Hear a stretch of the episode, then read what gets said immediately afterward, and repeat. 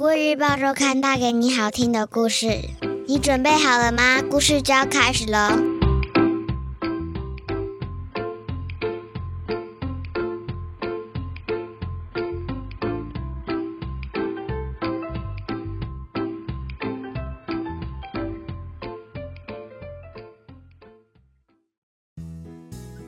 各位小朋友好，我是国语日报周刊的主编古文阿姨。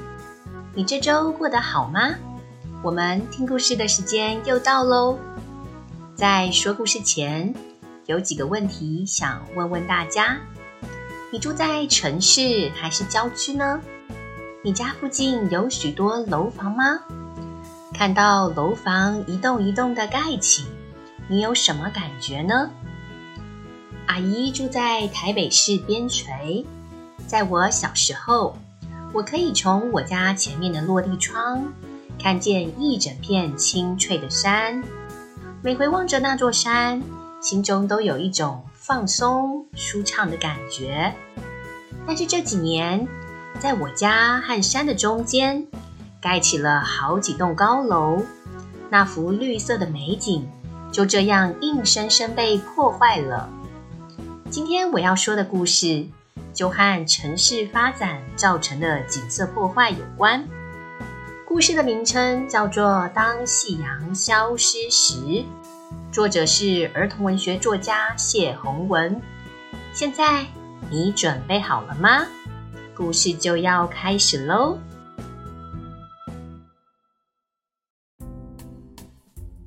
滨海的民安小镇有一条知名的日落大道。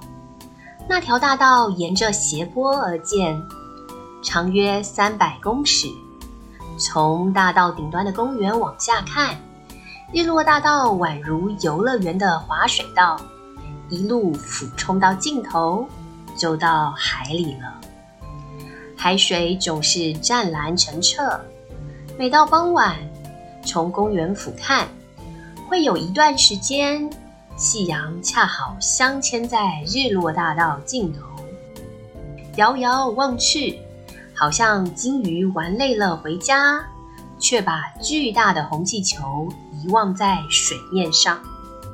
夕阳缓缓沉没，天暗下来，小镇的声音瞬间被黑夜吸走，变得十分寂静。流浪狗呆呆日复一日站在公园。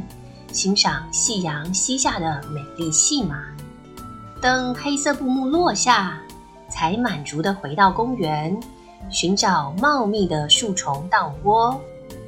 有时他在公园的垃圾桶翻找不到食物，只能饿着肚子。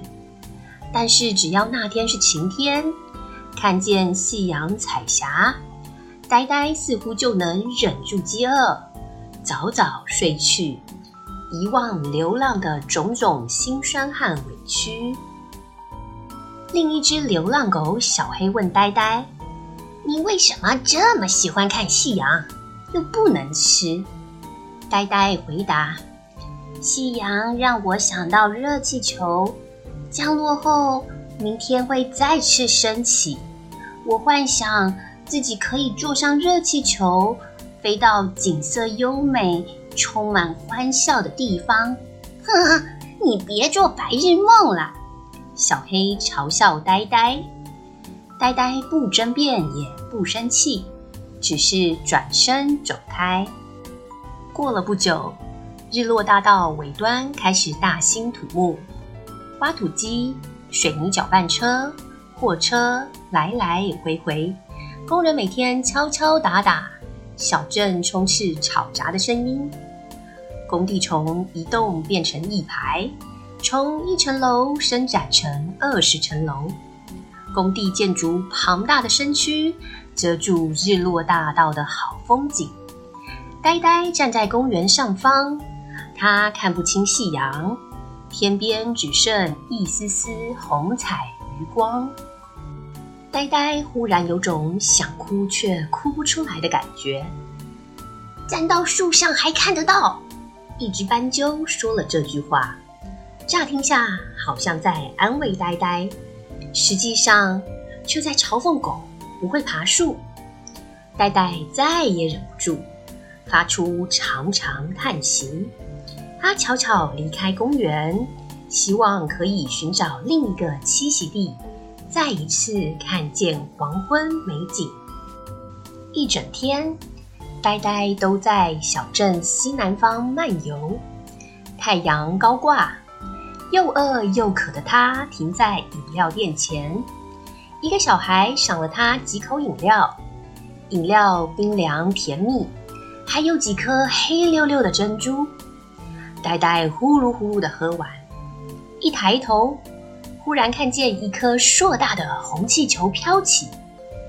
呆呆心里有股激动，想念夕阳的他，发疯似的朝着红气球飞奔而去。故事说完喽，你喜欢这个故事吗？你觉得故事最后？呆呆为什么要跑向红气球呢？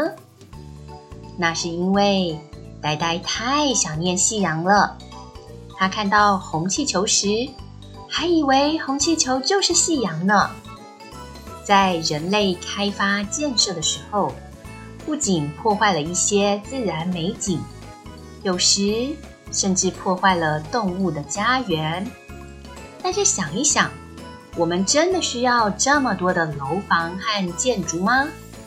有时候保留一些绿地、一些山林美景，其实会让人生活起来更舒适呢。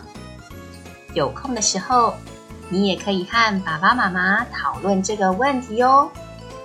这就是今天我想和小朋友分享的故事。下周我们一样有精彩的故事。千万不要错过了哟！你喜欢这个故事吗？国语日报周刊上还有更多精彩的内容哦。